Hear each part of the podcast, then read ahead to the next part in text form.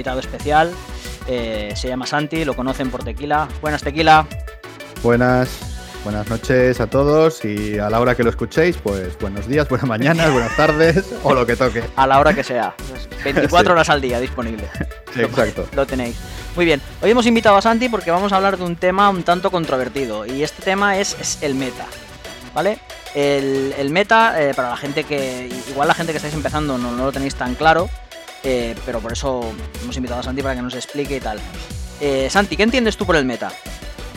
Bueno, lo primero de todo es eh, la definición de meta en sí es elegir la táctica más eficiente posible. O sea, en inglés sería Most Efficient Tactical Available, entonces que son las siglas. que esto significa simplemente coger en este momento lo mejor para ganar. Como siempre, el meta se está orientado a, torneos, etcétera, etcétera. No vas a, a, hablar del meta, del meta entre mi amigo y yo que vamos a jugar a pachangas, no. El meta es orientado a torneos. El meta, vamos a hablar del meta, mm, en mi opinión, el meta mundial y español, etcétera, etcétera. Pero eh, lo que es es esto, el Most Efficient Tactics Available. Vale. También eh, rueda por la red y, la gente en los foros y tal que se habla mucho de metagame hablando de lo que es el, meta local. El meta local yo creo que se refieren al grupo de jugadores, ¿vale? Y a la distribución de facciones que hay dentro de, ese grupo, ¿vale? Por eso, según, según donde busques y según en qué foro, eh, a veces se refieren a ese término, hablando más bien del grupo de juego y del tipo de facciones representativas dentro de ese grupo. Hay que tener en cuenta que esto sería como una variante, una definición diferente, Igual no es el mejor término, no sé qué opinas tú, Santi, para hablar de esto, pero bueno, mm, ¿qué opinas tú de esto? ¿Hablarías así de un grupo de juego como meta local, meta tal, o, no? ¿O crees que son, son cosas que no deberían de juntarse y deberíamos hablar? Pues en mi grupo de juego se juega tanto, en mi grupo de juego se juega tal cual, pero no tiene nada que ver con lo que es el metagame. Al final sí, al final el meta tú lo limitas a donde tú quieres. Si es un grupo de cuatro amigos, pues el meta lo marcan los cuatro amigos, o sea, no, y tienen cuatro facciones, lo que pasa es que, claro, la valoración sobre un meta genérico pues es mucho más baja. Pero sí, yo, el meta en mi en Barcelona es tal, el meta en Lleida es tal, está bien. Luego está el meta global, el meta de Cataluña, el meta nivel torneos. Claro, el meta al final es eso. Se puede aplicar en muchas cosas. No está mal decir el meta de mi barrio. No está mal. Me ha gustado la definición esta, el meta en mi barrio. Está guay. Vale, entonces sí que podemos decir que existe, existe el término este y la estaría, sería aceptable decir, pues en mi meta hay esto, en mi meta hay lo otro, aunque realmente el juego, lo que es el metagame del juego global sería muchísimo más amplio. Claro. Te recuerdo, tú hiciste una entrevista con los chicos uruguayos. Sí, los chicos del cuarto de guerra, que desde aquí les mandamos un saludo. Eso, un saludo a ellos. Y recuerdo que ellos hablaban de su meta, que eran muy pocas personas. Lógicamente, es una valoración, no se puede hablar del meta de Estados Unidos comparado con Uruguay, pero Uruguay tiene su meta propio. Sí, claro. Igual que tenemos en el nuestro, pues en Barcelona hay, hay, un tipo de prevalencia de facciones que seguramente pues en Valladolid no las hay, o no las hay en Madrid, en otros sitios, y por eso la gente acaba, acaba muchas veces adaptando su estilo de juego y su manera de montar las listas pues contra las listas que se tienen que enfrentar. Por, supuesto. Claro, si jugásemos pues 400 personas al, juego en España, pues la cosa cambiaría, porque sería muchísimo más parecido seguramente al meta global del cual podríamos hablar, simplemente por, por distribución simple, entiendo yo. Eh, Fíjate una cosa, ahora mismo a nivel internacional se habla de dos metas completamente diferentes, que son el meta Estados Unidos, que estamos hablando de muchísimos jugadores, y, el meta, y el meta europeo. O sea, estamos hablando a nivel mundial de dos sitios muy grandes.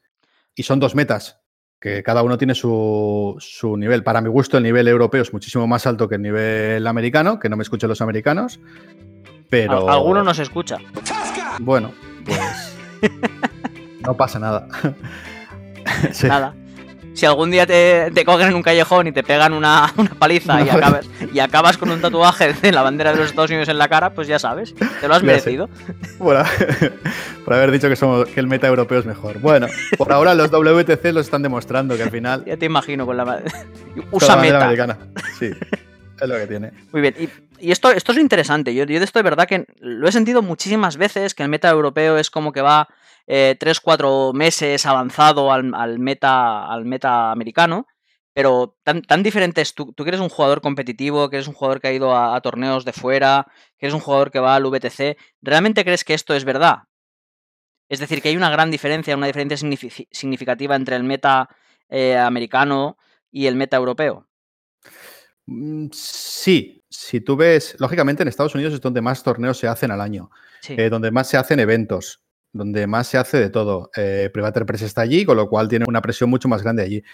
Y tú ves lo que hacen ellos, o sea, a nivel competitivo, me da a mí la sensación desde el fuera, que juegan más, más que voy a competir, voy a llevar lo que me gusta.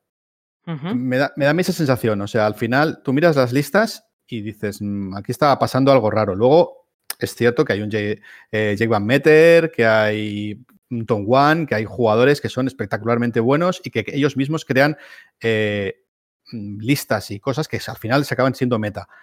Pero en Europa va más para la feina. O sea, la facción top es tal, voy a jugar la lista top, voy a jugar todo top mm, y ves en un torneo de 30 personas, 25 personas con listas top, con lo cual al final hacen que se genere un, si esto es lo que se lleva ahora, necesito jugar contra esto, con lo cual creo, voy, voy moviendo el meta yo. En cambio, en Estados Unidos, como son más, me da la sensación de que son más pachoca, eh, bueno, pues este torneo lo ha ganado un Retri, bueno, pues más, ¿qué más da? Eh, el siguiente lo ganará otro y así van haciendo. Eh, vale, es decir, que tú tienes la, tienes la, visión o crees, bueno, y según lo que ves y lo que vas leyendo en, las redes, de que está muchísimo más optimizado el meta europeo que no el meta estadounidense, que es así, la, definición de Pachoca sería para los no catalanoparlantes, eh, sería como más desenfadado como más, más, mm, pues bueno, pues yo juego lo que yo quiero, eh, no voy tan a optimizar mis listas, sino a jugar eh, algo que yo creo que funciona y que me da respuesta al meta que hay, pero no, no sería un meta tan cerrado, tan estricto, tan optimizado como el europeo, entiendo yo. Exacto. Muy bien, eh, vamos a hablar un poquito del meta español. Danos qué es lo que tú opinas o lo que tú crees que es el, meta español de hoy en día. Bueno, como el meta cuando hablamos de meta estamos hablando a temas competitivos. Eh, para mí actualmente hay entre 20 y 30 personas que, que les gusta competir, que van a torneos a competir. Eh, hay gente que puede ir a un torneo a pasar el rato, a divertirse, pero a competir 20 o 30 personas en toda España, con lo cual el baremo, o sea, el medidor es muy pequeño. Yo no voy a preguntar en qué grupo estoy por si acaso. Bueno. Ahí me has pillado. Entonces, el, meta, eh, más que por facciones, eh, se juega un poco por personas. Al final, eh, de estas 20 o 30 personas, siempre hay N que están arriba en los torneos. Entonces, tú ya, cuando vas a pensar en una lista o en una facción o en lo que sea, piensas en quiero ganar a estas personas. No es que da la casualidad que algunas tienen facciones, por ejemplo yo que solo juego Retri, si alguien quiere ganarme, pues me tiene que, tiene que pensarse contra Retri, pero vamos. Contra eh, Por ejemplo. Eh, en cambio, hay otros que, juegan más variado las facciones, pero sabes que tienes que jugar contra esa persona que no contra las facciones en, en sí. Y por eso somos un, diferimos un poco del meta europeo, que es un, una valoración más grande. Vale. Y si tuvieras que, definirlo por facciones en vez de por jugadores, ¿qué crees que es lo más prevalente en España, lo que la gente más juega o lo que es más sencillo que te encuentres en torneos de forma más, más genérica? Igual no en el top, ya entraremos después en los tops, lo que suele haber aquí en España. Pero si tuvieras que prepararte unas listas para ir a un, torneo de aquí de España, normalmente, ¿qué te esperas encontrar? Es decir, ¿vale la pena prepararse contra Trolls, por ejemplo? Yo, yo mm. considero que no. ¿O vale más la pena prepararse igual contra Menoz? o, contra qué? O, tú te preparas directamente ya simplemente para tener listas que respondan a los jugadores más top, simplemente? Mm, a nivel personal, yo, si el torneo es de aquí, yo voy con listas preparadas para los de aquí. O sea, como somos pocos y tenemos pocas facciones, al final sabes qué facciones son. No tienes que hacer muchos cábalas, o sea, van a ser Menos, Orboros, Scorne y Grinkins, o sea, no hay mucho más, en mi caso. Puede haber sorpresas, puede tenerte un Cador, puede venirte alguna cosa, pero prepararme contra esos tampoco lo veo necesario. Si tengo que elegir. O sea, no los considero meta, los considero buenos jugadores que pueden ganarme cualquier partida, porque este juego tiene la gran ventaja de que cualquiera con una, con una buena lista puede ganar a cualquiera. Trolls para mí están muy por debajo ahora mismo, pero llevados bien y te puede pegar un susto. Una Colgrima o un Dumi em, igual te pega un susto. Pero yo me preparo para personas, más para personas que para facciones en sí. Entonces, si tuvieras que extrapolar esto al, meta global, en el meta global, cuando vas a un torneo de fuera, sí que crees que hay que prepararse más contra facciones o también sigues la misma, la misma dinámica, es decir, te centras más en, el, número, o sea, los jugadores que sabes que van a jugar, cuando las, listas se publican en Conflict Chamber y vas mirando ahí, tanto de cara a los individuales que ha sido, que sé que ha sido alguno fuera de España, como, como cuando vas al VTC. Yo creo que el VTC sí que es hacer las matrices, porque te he visto hacerlas, ¿vale? y hablar de ellas. Eh, no, entiendo una, no entiendo demasiado cómo van, tampoco, también te lo digo. Eh, no es algo que me quite el sueño, también te lo, también te lo digo. Y, pero cuando vas a un torneo de fuera, ¿también piensas de la misma manera o ya te centras más en facciones? Bueno, aquí hay que decir dos cosas. Una, eh, diferenciar entre un torneo individual y un torneo por equipos. Un torneo por equipos, el equipo tiene que ir contra el meta, no tienes que ir tú. O sea, si hay facciones que dominan el, meta en estos casos, por ejemplo, y para mí a nivel europeo ahora mismo hay tres facciones que solo que lo dominan, que son Menoz, Scorn y Grinkins, y, y probablemente Infernales, que tienen que llegar. Están ahora mismo los top europeos empezando a jugarlos y probablemente sea una de las facciones top. Eh, ahora mismo están subiendo. Tomás Mucha ya lleva tres torneos ganados con Infernales. Vale, es Tomás Mucha, es un gran jugador que probablemente con Trolls los ganaría también. Pero mm, bueno, eh, si los lleva él es porque están ahí. Entonces, hay que focalizar entre eh, a esos tres. Luego hay una segunda línea que podríamos decir que son Orboros, Retri, mm, un poco más abajo Cador, que son facciones en las que están ahí, ahí, y que mm. siempre son engorrosos encontrártelos, pero como no puedes tenerlo contra todo, tienes que elegir. Entonces, para mí, ahora mismo, eh, Menoz, Grinkins y, y Scorne son las tres en las que yo tengo el target, tanto a nivel europeo como, como aquí. Más a nivel europeo, cuando fui a Europa, yo tenía tres listas y las tres eran contra eso. Vi el torneo como era, había más Scornes que, que Cignas raros, y entonces en vez de coger a Isiria, coge a Ocean para que me cubriese ese Pyring. Vale, o sea, te fuiste con tres en vez de con dos, las típicas dos. Sí. Vale, porque las hacéis allí puedes elegir jugar unas o otras. Exacto, las haces el día antes, ves un poco las mesas y dices, voy a hacer trampas.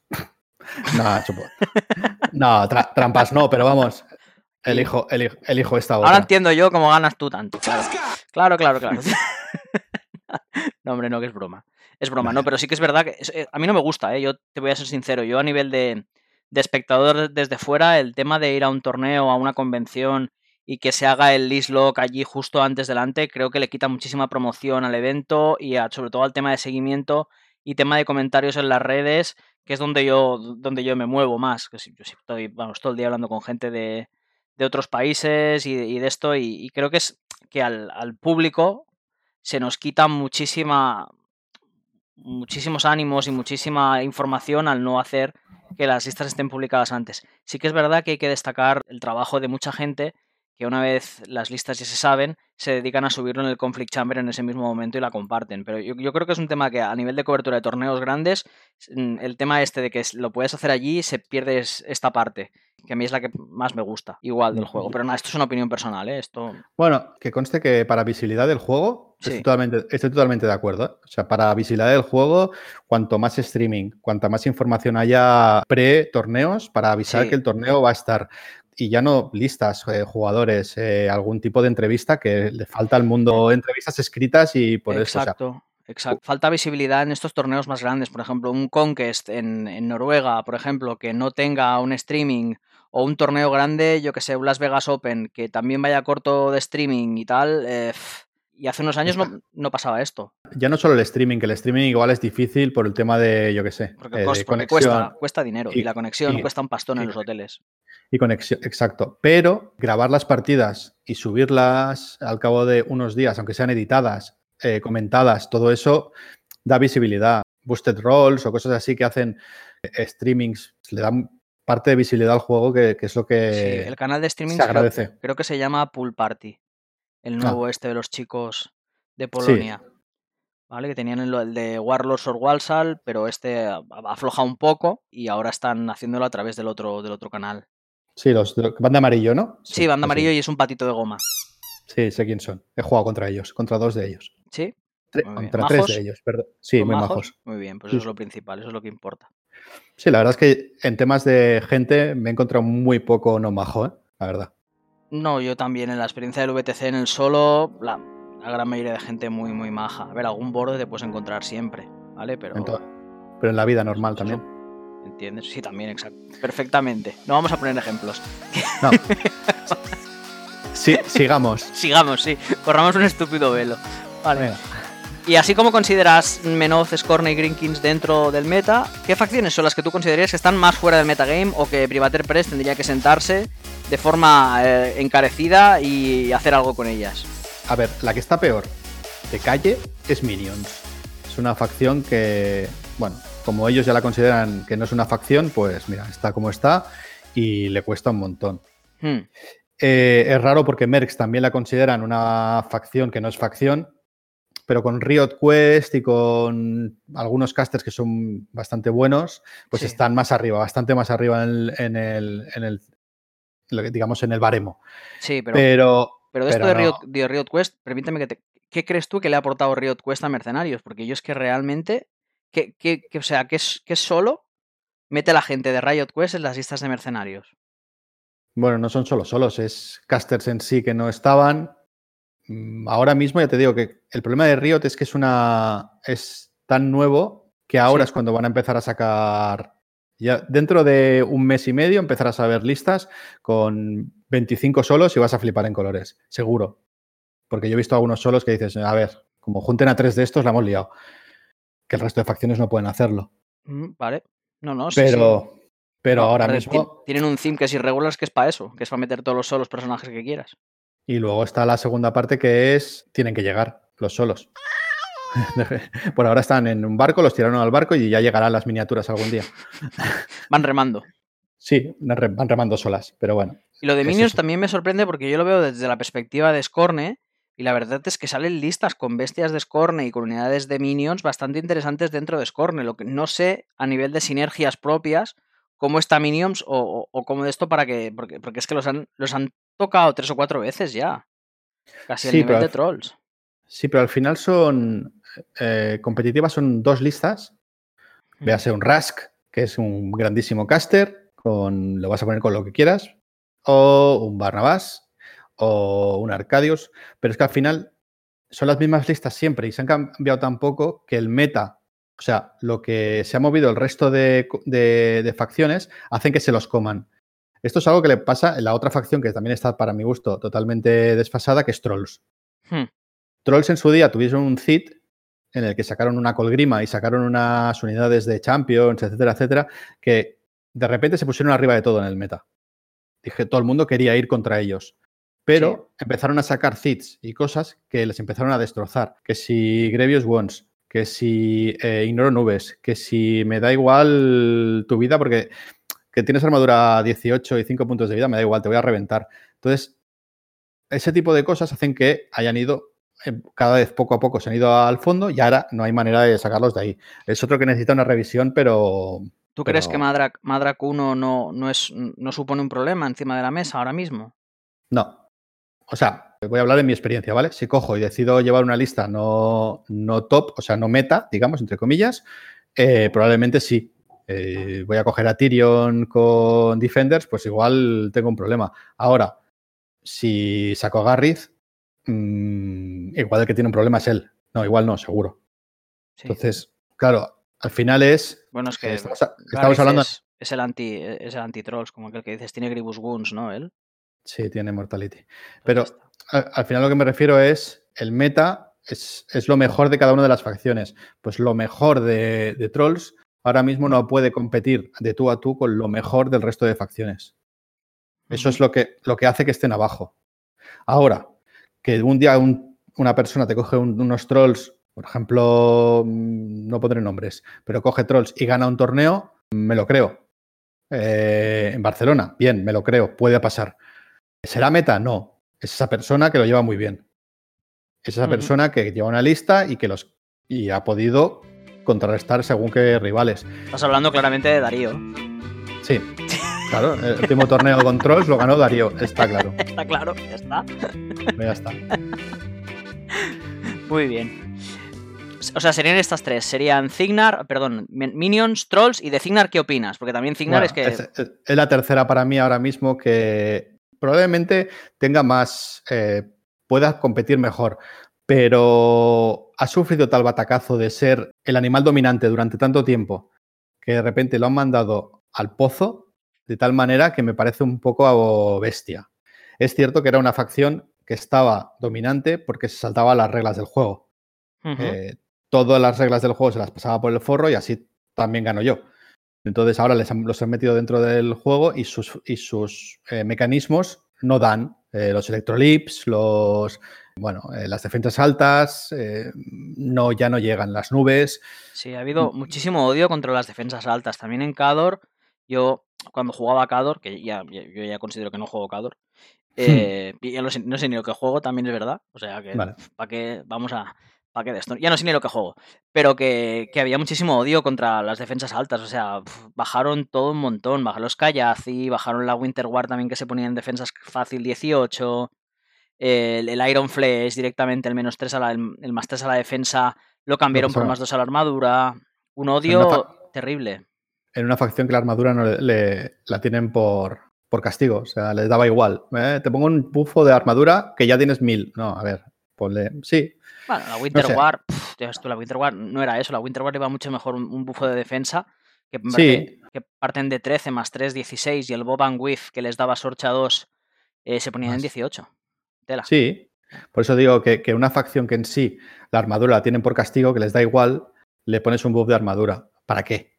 O sea, sí, voy a tener armadura 20 a 22. Vale, gracias. Dale, mm. ponles más defensa, que total, los que tienen mucha armadura, la defensa les va a dar igual.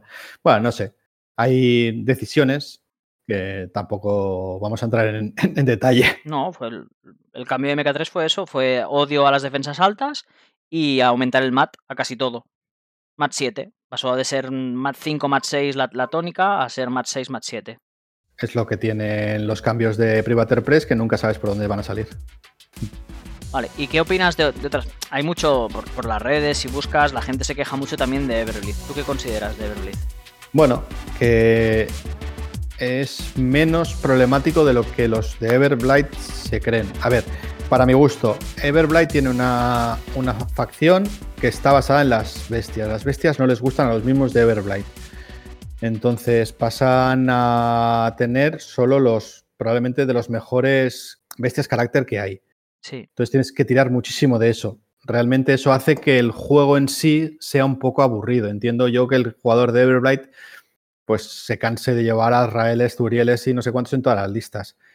Y la segunda parte que salieron, que salieron en el Cayus 1, el Anamag, Anamag le pasó lo mismo que a Colgrima, que es salieron tus antis y tienes un problema. Y Cayus, pues ha estado dominando durante un tiempo, pero también han salido sus contras.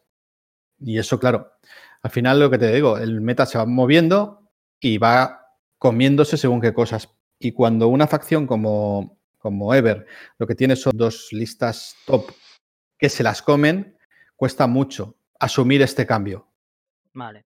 Yo no lo considero que sea una facción defenestrada para nada, considero que es una facción media mm, buena, o sea, media estaría al nivel, yo qué sé, de mercenarios para mi gusto, o de, o de Cador.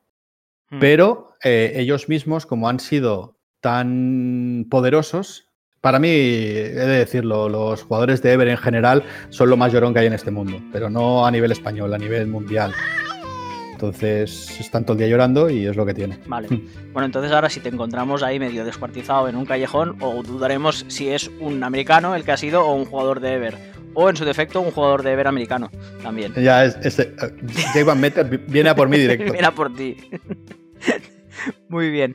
Y una cosa, ¿y qué opinas también de, otra facción que no se habla, no se habla, la gente no, no, se ve en los torneos tampoco en exceso, que es, que es Krix? ¿Qué crees que está pasando con Krix? ¿Está bien? ¿No está bien? Porque yo, a ver, yo soy jugador crixiano. Eh, a mí me gusta Krix, es la facción que más me gusta. Es, es, la facción que me gustaría jugar. Que a día de hoy no juego, pues porque mira, pues porque me ha dado por ahí. No, puedo justificarme. Es así de claro. Me ha dado por ahí. Igual otro día me levanto con otro pie y cojo otra facción. Pero ¿Qué opinas de Krix? Porque yo realmente no veo que salga nada nuevo con Krix, no veo que las listas cambien, no veo que las listas solucionen meta tampoco, ni que sigan ganando torneos. Sí que hay gente que hace buenos resultados, pero es que porque son jugadores excelentes, ¿vale? Pero no, veo que la facción que se le vea una progresión o un cambio o una, una perspectiva de mejora. Para mi gusto ahora mismo es la facción más cara del juego. Cada lista que te quieras hacer es una lista en la que no, no vas a compartir nada con otra lista. O sea, es espectacular lo de esto pues y luego... De un palo Everblitz, si te quieres hacer la lista de, de, Primal Terrors y te quieres hacer otra lista, que mm, realmente aprovechas algo más. Tampoco tanto. Ya, pero no están... O sea, estamos hablando de dos, de dos facciones, o sea, dos salidas diferentes, ¿vale? Primal Terrors y, y la de Bestias, ¿vale? Sí. Y, y en Krix, ¿qué tienes? Jacks, Piratas, Vanes... O sea, tienes como me parece que son cinco temas diferentes, que los cinco se pueden jugar porque son jugables los cinco a varios niveles, pero totalmente diferentes, en los que te vas a coincidir en uno con otro si quieres llevar Stalkers, porque si no, ya me dirás tú que coinciden. Sí, bueno, White Engine básicamente en un par de themes y, y los Stalkers, sí. Por eso, por eso digo, para mi gusto es la más... Entonces eso tira para atrás a mucha gente. Por ejemplo, en Barcelona ha tirado atrás, eh, varios jugadores han dejado eh, de jugar, entre comillas, porque ellos eran cristianos y cuando tuvieron que pasar al siguiente nivel es, mm, bueno, pues otro desembolso. Y el siguiente nivel, otro desembolso. Y al final acaban un poquito cansaditos. A nivel de juego, me parece que es una facción que tiene listas que pueden competir muy bien, pero que el jugador tiene que ser muy bueno, porque la mayoría de ellas son bastante débiles. Entonces, son débiles que pegan mucho, débiles entonces tienes que jugar muy bien. Y las que aguantan bien son lentas. Entonces tienes que estar jugando muy bien con las listas. Para mi gusto, no es mala facción, pero tienes que ser muy buen jugador. ¿Qué estaríamos hablando? ¿De Aspirino 3 y Scarre 3? ¿Puede ser? Es que ahora mismo Scarre 1 puedes llevarla. Sí, no, no, si Scarre 1 se puede llevar siempre. Si es, si es la, típica de Scarre. Igual que una de eh, negra 1. Si quieres llevar una de negra 1, pues una de negra 1. Tampoco, no, eh, o sea, no es una caster mala. Scarre 3 también la puedes llevar, pero, pero tienes que llevarla muy bien, porque es una lista que va a recursión y tienes que jugar muy bien, porque tienes que saber lo que, lo que ofrecer y lo que no ofrecer. Y es una lista de 80 miniaturas o 70, entonces tú mismo. Jugar eso a tiempo es dificilísimo. En Polonia lo llevaba eh, uno de los que llegó a semifinales. Dios mío, yo la veía y cada vez que la veía decía, no sé cómo juega este tío. O sea, tiene que salir con un dolor de cabeza en cada partida. Claro, eso es difícil de gestionar. Y luego, Aspirino 3 es una lista en la que tienes que saber dónde meter a los jacks, dónde tienes que hacer el sacrificio, dónde tienes que hacer el contraataque. No son, no son listas nada fáciles. O sea, tú vas a un torneo de cuatro rondas en un, en un día o un torneo de seis rondas en dos días y tienes que intentar llevar listas en las que lleves muy dominadas y que no te, y que no te desgasten mucho. Si no, a partir de la cuarta ya no puedes más. Krix eso no te lo ofrece hoy en día. ¿Quieres jugar? Sí, pero vas a desgastarte. Eso es mi opinión. ¿Qué te parece si nos centramos un poquitín más ahora en, cada una de las facciones de las que son más top y, destacamos un par o tres de casters sobre los que se van viendo más ahora y los que tú consideras que, son más, más típicos de encontrarte en las mesas? Empezamos por Menoz, por ejemplo, con la Harbringer. bueno, Menoz en, Europa, ya te digo, no se llama Menoz, se llama Harbringer directamente. Y aún así con el nerf, para mi gusto sigue estando un pelín por encima del resto de caster. Aún así, gracias al nerf, se ve más Blood 3, que es otro caster que he dejado de comer aparte con, la parte de, Judicator, etcétera, etcétera. Y Cirenia, eh, Anson, no sé, tiene más variedad. Si yo tuviese que elegir yo llevaría una Hardbringer seguro y una, y una lista secundaria para si tienes Grevius poner algo en mesa, pero tengo claro que Harbringer está, es, para mí es el meta de menos. O sea, sería Harbringer y algo más, ¿no? Sí. Y dentro del algo más, por prioridades, pues sería Blood 3, sería Cirenia, sería Anchorn también. Sí, sería tu. lo- en este caso, yo creo que ya vendría un poco tu, lo, que, lo que tú llevas es bien. Sí, yo creo porque, que porque se ve para mí Vlad, cosa. Vlad 3 no lo llevaría. Si tuviese que elegir yo personalmente, eh, eh, así a esto, yo llevaría, yo llevaría un Anson. Un Anson, que es una Sí. lista rocosa. Una, un Anson doble Judy con, con nueve Shield Wars, o sea, los, las paladinas, lo tengo bastante claro. Luego dos, dos Menitas que están totalmente fuera de. están broken. Y a partir de ahí, lo demás, pues los, son los que me toquen. Pero esa es la lista que yo llevaría acompañando a Harbringer. Que sí, que son dos listas muy parecidas de aguante. Bueno, Pero- son dos listas en Fightful Masses muy similares, las mismas minis, cambias el caster, por lo que me estás diciendo hasta ahora. Sí, llega- lleva un Jude igual, solamente. Uno solo. O no, pero yo, yo, por ejemplo, con Harbringer no llevaría Judicator, ¿Qué llevaría. llevarías? Los cuatro Crusaders. Em, dos, me parece que son tres Crusaders y un Indictor, pero esa combinación. Pero es una cuestión de gustos, ya te digo. Así tienes más targets a lo que, a lo que hacer. Pero también piénsalo desde, la- desde mi lado. A mí me es más sencillo una Harbringer con, con Judicator que con cuatro Jacks. Pero Claro, porque el Judicator lo revientas una vez. Lo acabas reventando y ya está, pero gestionarte cuatro, fo- focalizo todo y ya Claro, está. Y, y sí. cuatro es más complejo. cuatro es más Pero- complejo, desde luego. Ya lo dejas pero sin bueno. poder puntuar zonas cuadradas o teniendo muchas dificultades para puntuar, a no ser que acerque a, a Harbringer. Exacto. Por eso digo, pero eso ya es a nivel particular. O sea, es como yo tengo en contra esto, tengo que Mm. pensar en la contra. Pero claro, si tengo que elegir la contra, yo a Retri le saco a Anson directamente. Y hablamos. A Mm. partir del 50%, al 50 contra, contra Garriz y. Johnson lo tengo un poco fuera de fuera de perspectiva. Bueno, como muchas cosas, ¿eh? No, no te creas. Que diga yo que tengo algo fuera de perspectiva, tela. Eh, pero como muchas cosas. Pero sí que es verdad que he jugado contra él una vez, creo que fue contra, contra Tony Escacena. Llevaba una lista en la que, lle- que llevaba. mm, No sé si era en Fightful Masses o en qué era. Sí, sí, debería ser en Fightful Masses porque llevaba los paladines estos que se ponen en chapa 21, 5 puntos de vida y, y tal. Casi, casi le hago CK con, con Kriegs. Después de, de sudar la, la gota gorda, me acabó ganando él. Y Jansson, ¿qué es lo que le da a la lista? Que tiene mucha más armadura. Para, para jugar contra una lista de disparo, lo que les da es eh, Deceleration más 2 a la chapa. ¿Sí? Y luego, y luego en la dote, los jacks ganan más 4 a la armadura. Y cualquier miniatura que esté peana con peana con el jack, si le pegas a esa miniatura, puede transferir el golpe al jack. Pero cualquier golpe, eh, a melee también. Vale, y en este sí que valdría más la- llevar dos, dos Judicators aquí. Todo y así, Bueno. en vez de un spam de jacks, de jacks pesados. Para mí sí, porque al final Anson no puede darles eh, foco a todos. El de Vale. Deceleration vale 3, luego tienes, tiene Bullet Charge, o sea que siempre puedes hacer que carguen más, pero claro, es un foco 6. Entonces tienes que jugar mucho con Muy eso. bien. A mí personalmente Menoz es una facción que me, me da respeto. Miedo no, porque no, no le te- soy tan inconsciente que no le tengo miedo a nada. eh, Hmm. ni, ni mucho menos, y aparte menos en, en un juego de miniaturas, no esto. Es que- Pero, pero creo que mm, es una facción que me da mucho respeto porque tú tienes que tener una muy buena respuesta a Harbringer, ¿vale? Y después, es decir, el espacio este de ¿y qué caster más va a venir? Lo encuentro súper grande porque, o sea, lo que decíamos, Anchor, que es el, es el que llevarías tú, Blood 3, que se ve, ¿vale? Con el sí, nuevo sí. este de, de War Warriors Superior of- Fate. Exacto. Después, también he visto muchísimo Cirenia. Cirenia con el combo del Ley of Menoz y el Avatar. Tela también para enfrentarte a eso. Bueno, dependiendo de lo que hagas es bastante problemático. Como vayas a melee, es un, un problemón bastante gordo el, el combo ese. Exacto.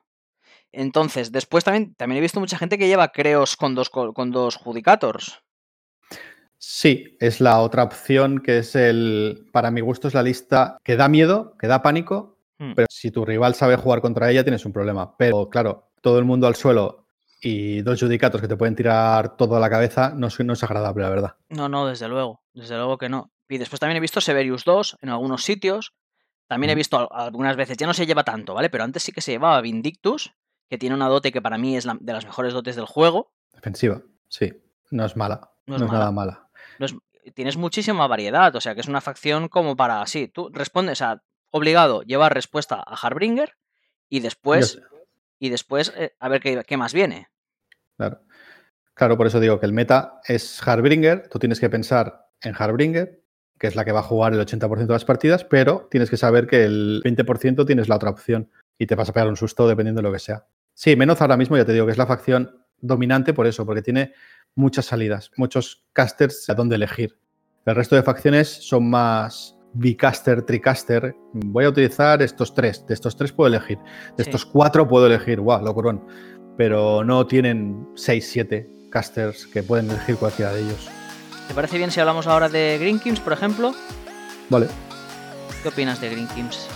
A ver, para mí Green Kings, aún así con el nerf de las clocatrices, les han dado suficientes cosas como para enfrentarse a todo con lo que tienen. Es una fracción cerrada, es lo que decían ellos, pero bueno, eh, para ser cerrada le han dado un montón de cosas durante el último año y medio. Hmm.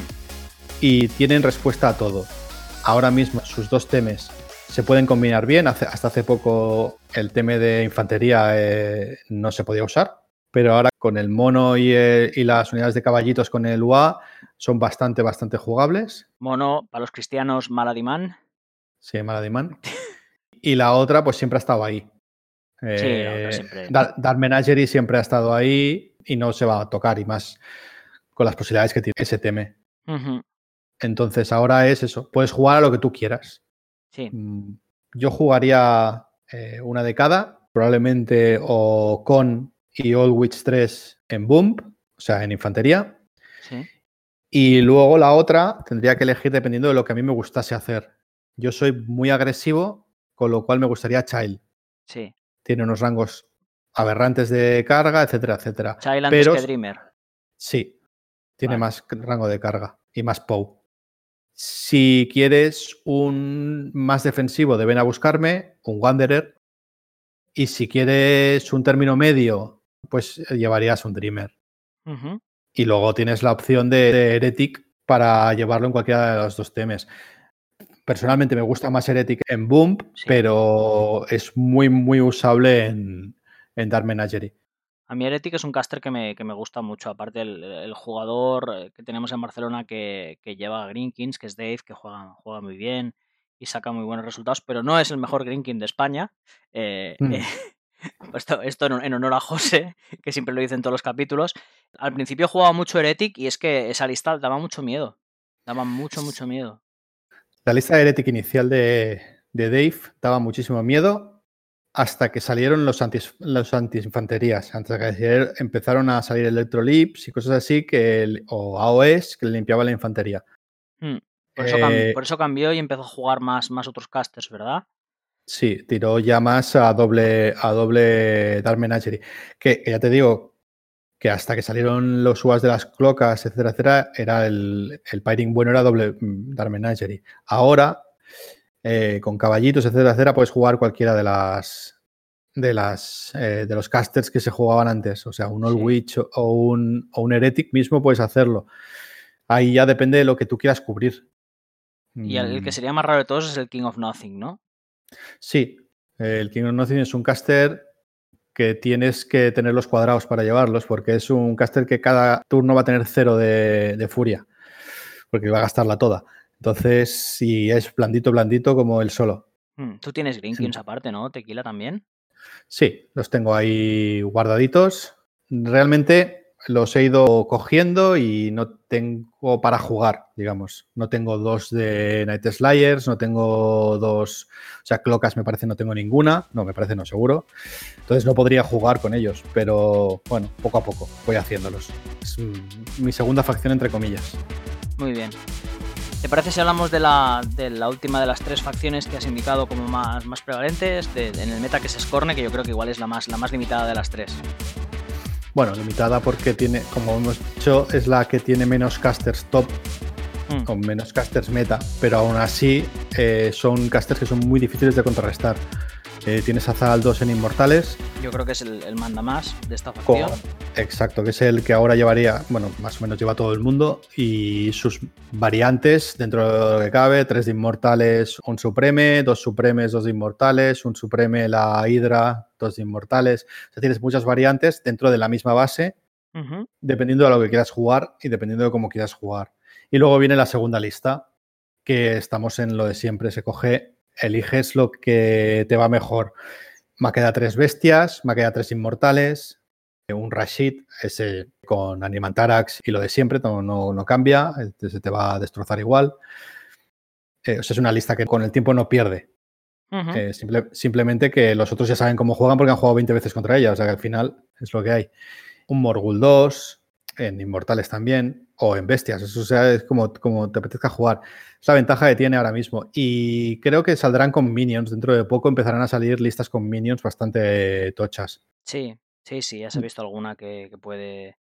Nosotros estuvimos con unos chicos de, Uruguay haciendo una de Naresh que llegabas a ponerte con, bestias de, cerdos en un POU tranquilamente, en un POU 27. Pues cargando a, a, tomar viento. Cargando me parece que cargabas con un... Igual te engaño, con un más 6, una cosa así, más 4, más 6. Pues mira, qué guay. Pues eso. Yo creo que, que, esa parte, que es la segunda lista, va a irse moviendo poquito a poquito. Esto dependerá de, cuando salga el solo este nuevo de Riot Quest, que es el Terrorizer, con el Animus de Rush, que lo que va a hacer es que todos los, los titanes gladiadores, si no van con, con Rashet, se vayan a la estantería.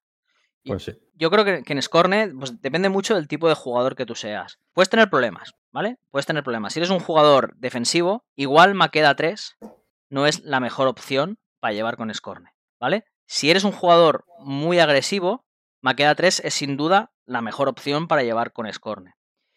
Entonces tienes que centrarte un poquitín en, en, decidir cómo van a ser tus listas y cómo las vas a jugar. Si tienes la gran capacidad que yo no tengo de poder jugar de las dos maneras, defensiva y agresiva, pues una lista de cada, una lista con Zal 2 y otra con Maqueda 3. Si no, si quieres jugar solamente defensivo, quizá tu mejor opción es Zal 2 y después Rashet.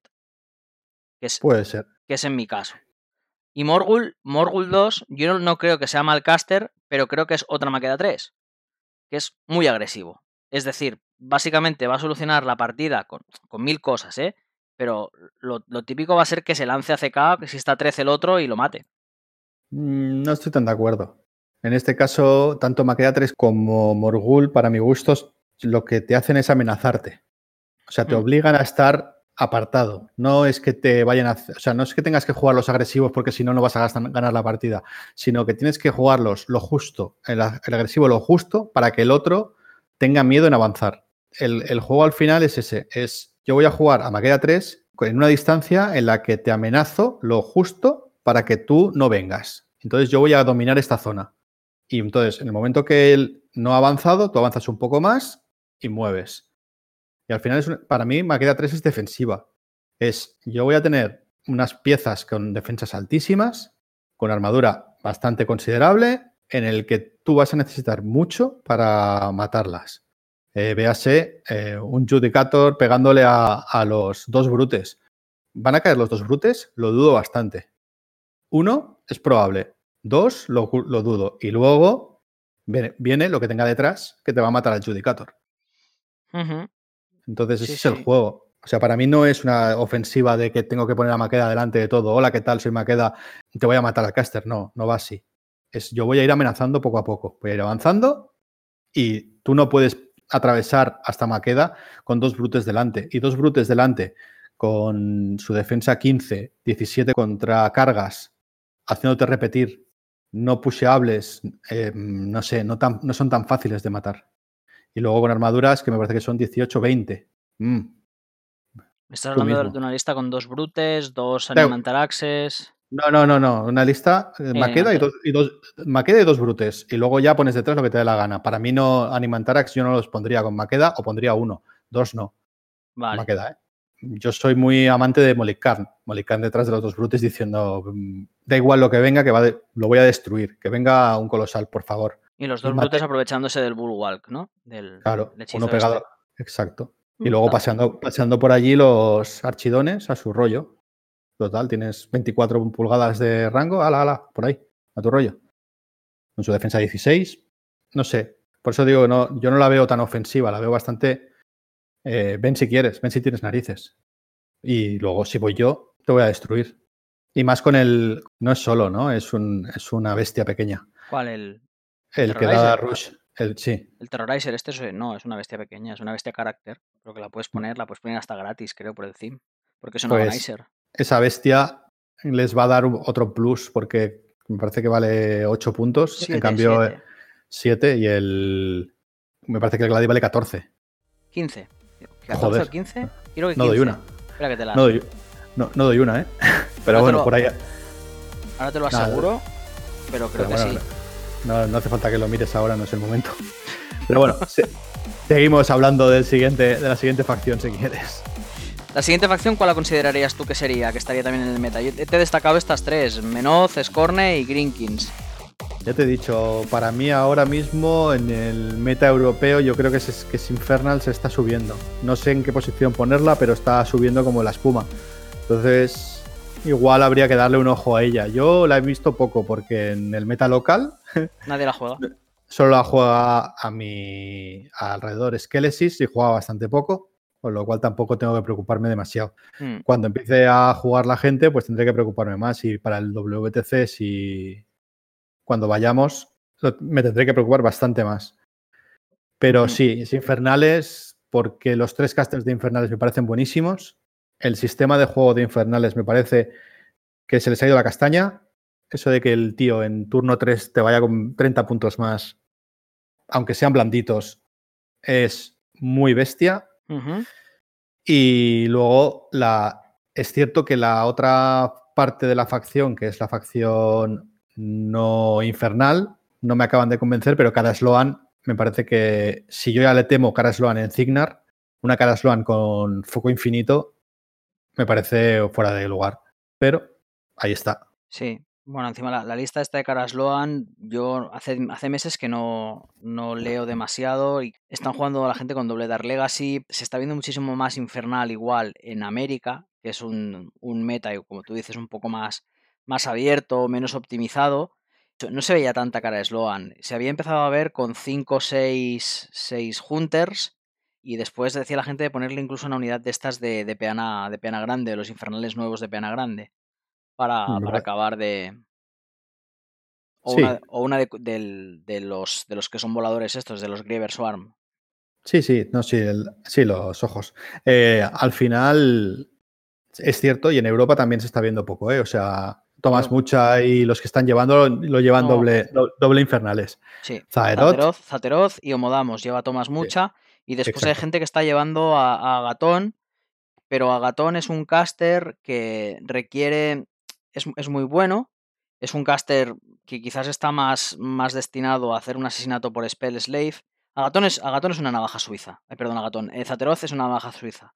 Agatón es un caster que es para jugarlo un poquito más agresivo y más amenazar al otro a hacerle CK a base de hechizos. Entonces, eh, mucha, yo creo que utiliza Homodamos porque es como si fuera la otra cara de la moneda, que es un caster que abusa de, de sus bestias de ir eh, poniendo cada turno un tormento en mesa y ganar puntos a, cambio de, los solos y, aprovechar la sinergia. ¿Vale? Con lo cual también se pone muchísimo más fuerte. Yo creo que la cosa va por allí, porque no usa a Gatón él. Usa después a Zateroth, que es como si fuéramos la, navaja suiza que le llamo yo. Cuando lo vea en el mundial se lo preguntaré ahora mismo por su cabeza no sé qué pasa, porque cuando estuve en Polonia empezaba con infernales hmm. y no tenía muy claro cómo llevarlos. Sabía que los quería llevar, que le gustaban mucho, pero no sabía ni pairings ni listas y iba un poco al tuntún. Supongo yo que con el tiempo, pues. jugó, jugó, Infernales en ese torneo o no jugó Boros? Jugó Infernales en el torneo clasificatorio. Primero se hizo un clasificatorio y después se hizo el Masters. Entonces en el clasificatorio jugó el Infernales. Mark le ganó. Desde aquí, decírselo, Mark, ole, ganando a Thomas. Ah, muy bien. No, lo sabía. Pues mira, desde aquí. Perfecto. Bueno, ya nos lo dirá Mark, no te preocupes. Esto está clarísimo. Ya nos lo dirá. sí, sí. Muy bien. Bueno, le hemos pegado un buen repaso a, todo lo que es el meta. Eh, espero que, os haya quedado a, los, a la gente que escucha el podcast más o menos claro cuál es el concepto, cuáles son las facciones con las que tendríais que tener, pues, tener en mente a la hora de construir listas. En otro capítulo ya hablaremos de cómo construir listas y cómo prepararse para ir a un torneo. Volveremos a llamar a Santi si le apetece seguir colaborando con nosotros. Por supuesto que sí, no hay ningún problema. Y nada, pues si te parece bien Santi, ¿tienes alguna cosa más que decir? Bueno, así como detalle, solo decir una pincelada de las últimas facciones. Eh, decir que para mí Retri ahora mismo son dos tridentes y Garrith y el resto de acompañamiento. Orboros también tiene su caster especial que es Krueger 2.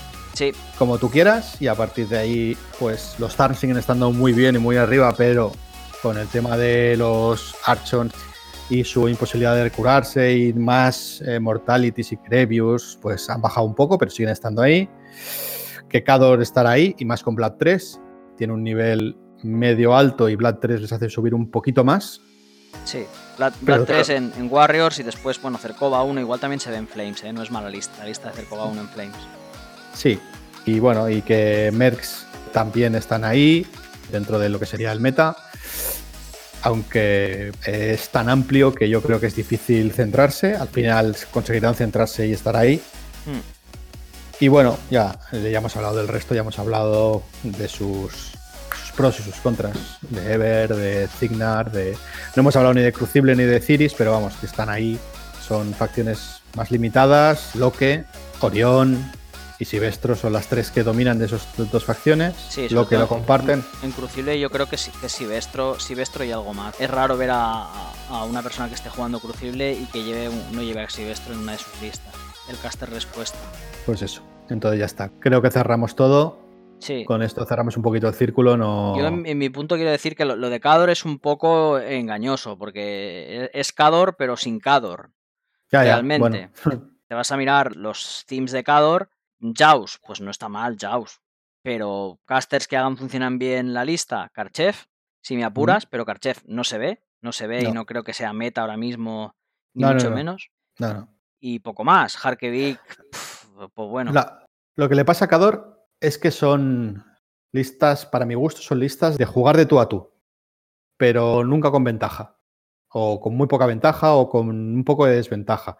Hmm. Y claro, eso duele. Cuando tú sabes que te enfrentas a un rival y dices, en esta partida el porcentaje de que ganes es un 45, pero están entre el 45 y el 55, o sea, son listas siempre sólidas, pero ninguna destaca en plan, nah, esto lo barro todo, o sea, no tienen un Garry 2 que es, bueno, ponme delante lo que quieras y salvo dos o tres cosas, o cinco o diez, ¿vale? Pero hmm. salvo algunas cosas, no hay ningún. Tírame lo que quieras, yo tengo a Kroger 2 y me va a dar igual. Sí, o, un Zal 2, o un Zal 2 con Scorne que también te puede solucionar muchísimas cosas.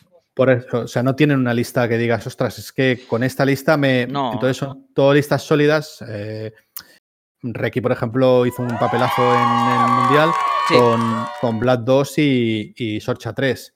Sí. Son listas que nunca te diría que son el meta, pero las dos listas son sólidas, bien jugadas y llevadas esto, pues te tienes el, 30, el 50% contra cualquiera. Y ese 50% ya tira al jugador. La gran ventaja de este juego es que el jugador está muy por encima de, las listas. Dos jugadores eh, a mismo nivel, las listas pueden marcar una diferencia. Un jugador a nivel top con una lista de muy mala contra un jugador muy malo con una lista top, el jugador top le va a ganar.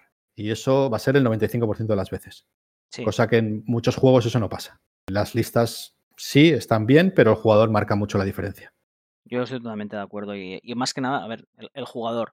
Todos más o menos tenemos nuestro techo, ¿vale? De hasta dónde. Pero hace mucho también el jugar, ¿eh? El jugar es, es básico. Es decir, puedes empezar jugando una lista siendo un completo inútil y a base de jugar, a base de, preparar, a base de enfrentarte contra una cosa, a base de enfrentarte contra otra. Hay casos especiales, ¿vale? Como yo.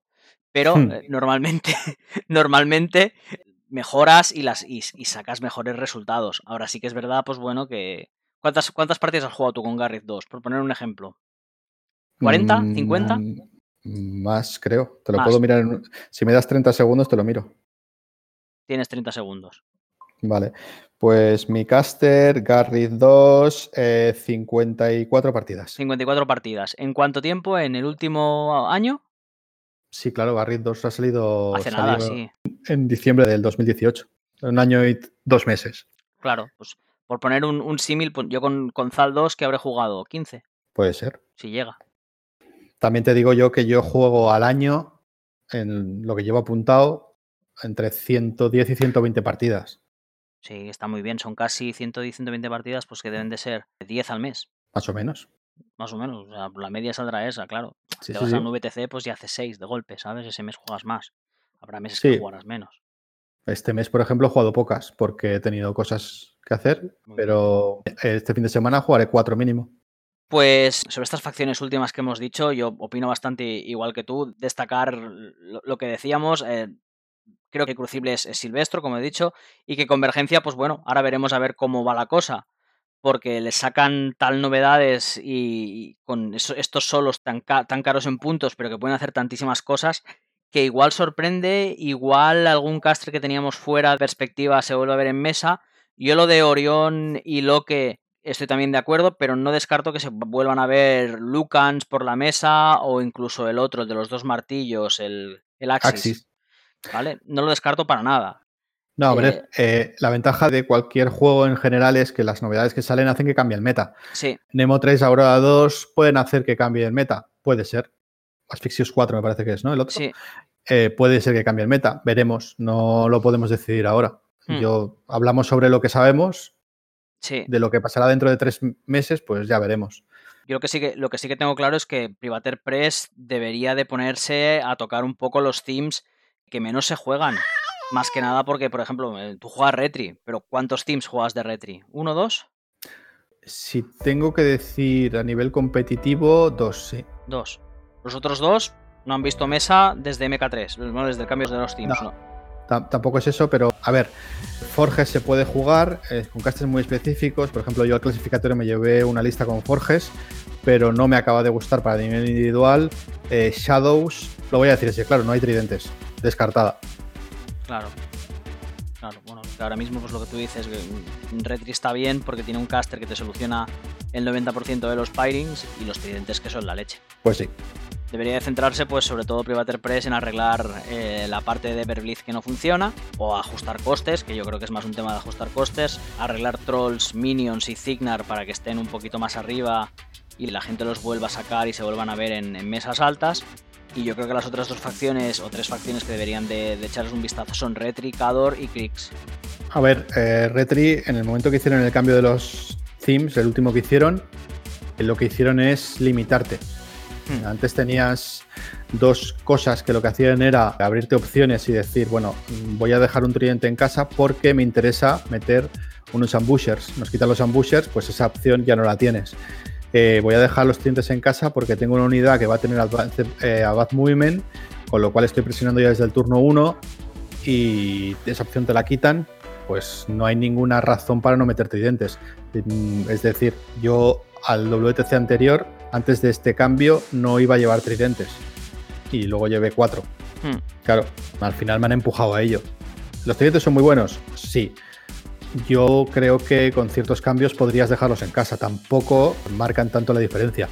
Ahora mismo me están pitando los oídos solo de oír a Manel y a Kelesis como se están riendo de mí, pero bueno, lo que hay. bueno, con su frase de dos, más de dos tridentes es 40k, ¿no? Dicen. Sí, no, lo cierto es que dos tridentes cuando se te ponen a disparar, pues como te salgan 9-9, pues tienes, la tienes lista, pero las últimas dos partidas que he perdido han sido porque los tridentes no han sacado un 6 o un 5, me parece que era lo que necesitaba en, tiradas. Me sacaron dos treses y dije, bueno, pues ahora no mato lo que tengo que matar. Sí, bueno, tiene el componente ese aleatorio, ya está. Es... Yo creo que el, el tridente me recuerda muchísimo al caso del TEP. Es decir, hubo un, tiempo en el que todas las listas de convergencia llevaban dos TEPs. ¿Por qué? Mm. Porque si no llevaban eso, es que no hacían nada. Es que mm. quítale el TEP. Vale, quítale el TEP. ¿Y qué me queda? ¿Qué te queda? Una, facción que mm, ni chicha ni limoná. Exacto. Pues aquí es lo mismo. Aquí es o haces algo para que el resto de la facción tenga facilidades para jugar, o esas dos piezas que son ahora mismo tan importantes se van a ver en todas las partidas. Obviamente. Sí. Obviamente. Y es así. ¿Vale? Te puede gustar más, te puedes gustar menos, puedes decir que la miniatura está rota, tal cual, sí, pero bueno, ¿y qué más tenemos? ¿Qué más hacemos? Es decir, tú tienes variedad dentro de tu facción para elegir, o sea, en, en otra cosa no, pero variedad tienes 7 themes para elegir. Hay dos que no se juegan nada, pero bueno, puestos a elegir puedo meter un montón de cosas, pero es que los otros, si quieres ir a competitivo, tienes pocas opciones. O coges esto, o ya quedas muchísimo más atrás.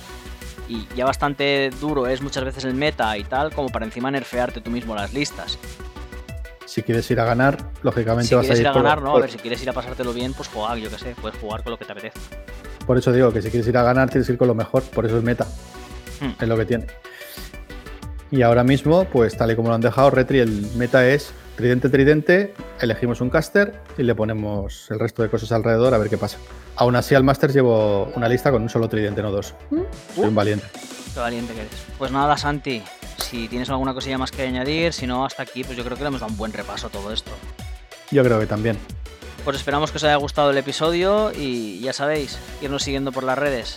Hasta luego.